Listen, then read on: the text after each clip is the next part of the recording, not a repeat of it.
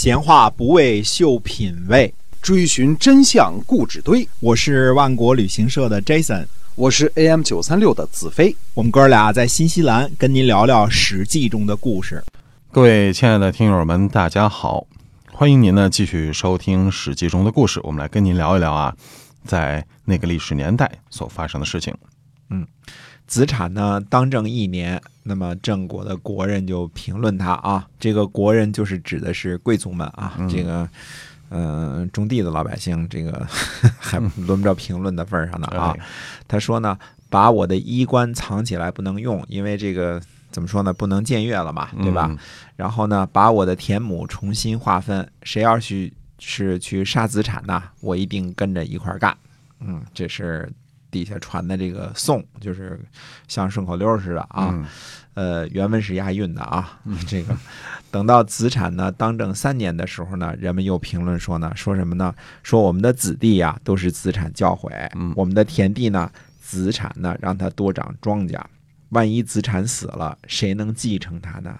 哎，嗯你看这些被教诲的贵族们啊，也认识到了文明的好处啊，原来就是这个这个好勇斗狠，大家斗殴啊。那么子产当政呢，谁有能力用谁？他用的几个人是什么样的呢？就是冯简子能判断大事情，嗯，所以就用的冯简子。嗯子大叔呢，人长得帅，又有文采。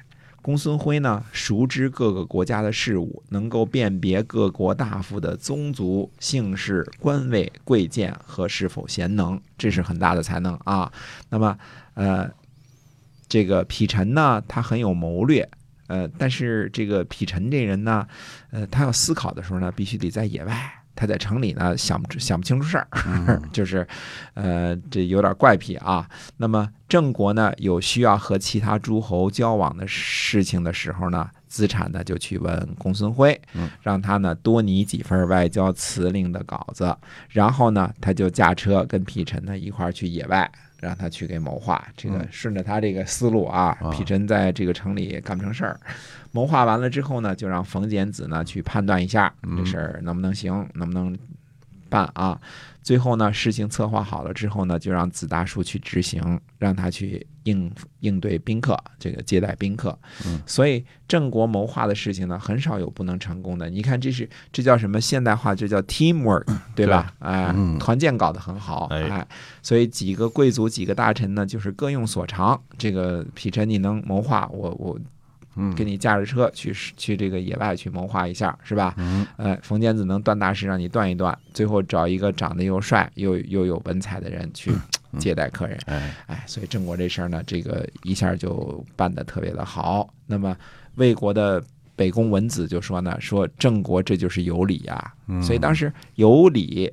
非礼这个事情就是合乎不合乎周礼啊，这个有理不是我们现在说这个有理啊，有礼貌不是这意思啊嗯不是有礼，哎，不是有礼貌，也不是有有道理的意思，嗯而是合乎周礼的意思，就是是有理还是非礼呢？所以春秋时期的大夫呢，都会做出自己的判断。嗯所以我们就说，呃，为什我我不是我们说，是我自己说啊，这个周礼这个东西呢，它是一个在周朝的时候已经发展成为一种这个形而上的东西了。像是马列主义、毛泽东思想一样，它它是嗯一个精神指导，它不是指具体的这个这个什么东西了，它能够让这些贵族们评判说这个事儿是有理，这个是是非理，哎它可以让他们评判出这些事儿来啊。嗯那么，呃，郑国呢有个什么习俗呢？郑国人闲暇的时候呢，就到乡校这个聚集。乡校呢，应该是呃是学校教授子弟的地方，但是呢，也是一个呃聚会的地方，嗯可能跟这个英国的这个酒吧差不多，也是一个大家 social 的地方啊，是嗯大家这个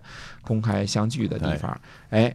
这些闲这些人呢，闲暇的时候到乡校相聚干嘛呢？就在那儿议论这个执政的得失。啊然明呢就对资产说：“说把这乡校给毁了吧，啊嗯，毁掉乡校。”资产说：“为什么呢？说人们早晚休息的时候，这个到那儿去走走，评论一下执政的好坏的，他们认为好的我就照办，嗯他们认为不这个他们不赞成的我就改正。这实际上是我的老师啊，说为什么要毁掉呢？对吧听到一些真话是吧？哎，嗯对呀、嗯对呀、这个这个不像现在微信都得到举报啊。这个 呃，我听说呢，就嗯这个凭借忠诚善良呢，可以减少怨言。嗯。没听说呢，用威势可以防止怨恨，嗯。用强硬的办法，难道不能立刻把人们的嘴堵住吗？对吧？嗯。但是呢，就如同呢预防河水决口一样，如果是大决口，伤害的人呢更多，嗯。我没有办法解救，不如呢开个小口加以引导，不如呢让我听到评批评以后呢，作为钥匙来改正。嗯那么然明说呢，从今往后，我知道您是的确能够成就大事的人，我呢实在是没有能力。如果真按照您的想法去做呢，郑国就有了可靠的保证，岂止是我们几个大臣得到好处呢？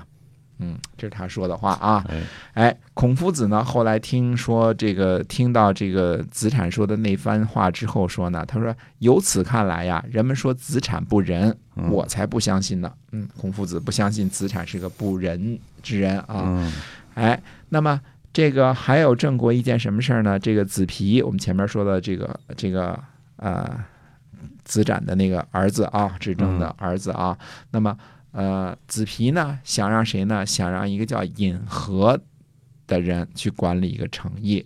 子产呢就问他，就说说这个尹和啊年纪很小，不知道成不成啊？嗯子皮说呢，说我愿意让他去，因为什么呢？我喜欢他，哦他不会背叛我的。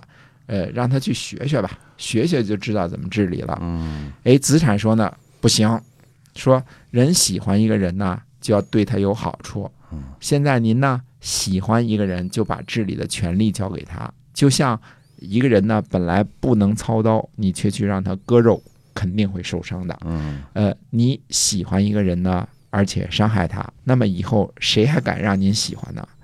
对于郑国来说呢，您是郑国的栋梁，如果栋梁折断的话呢，我子产会很不高兴的嗯，哪里不敢实情相告啊？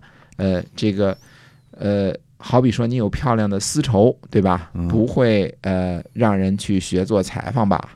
那么大的官职呢，大的诚意呢，是自身托庇的地方。呃，让人去学着管理，这比不会裁缝去裁剪丝绸还不是效果更差吗？嗯我听说呢，呃，只听说过学好了再来管理，没听说过呢，就是用治理来学习的。说这样做呢，肯定是有害处的。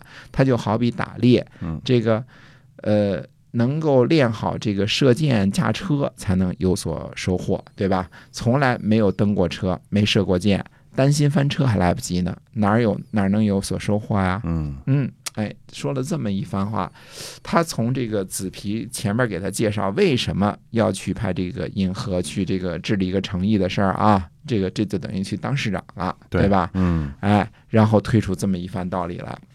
紫皮说什么呢？他说：“哎呀，您说的真好啊，嗯说我这个憨虎不敏捷，我我听说君子呢一定要知道大事儿和将来，小人呢只知道小事儿和眼前。我就像个小人，衣服穿在身上，我谨慎小心。大官儿和大的诚意呢，是庇护我的地方，我呢却远离他，轻慢他。要不是您指出来啊，我还不知道呢。原来我说呀、先生您是为了郑国，我只是为我们憨家有所庇护就行了。从今之后呢，我就知道我自己的不足了。我向您请求，就是我们憨家的事儿，也听您的。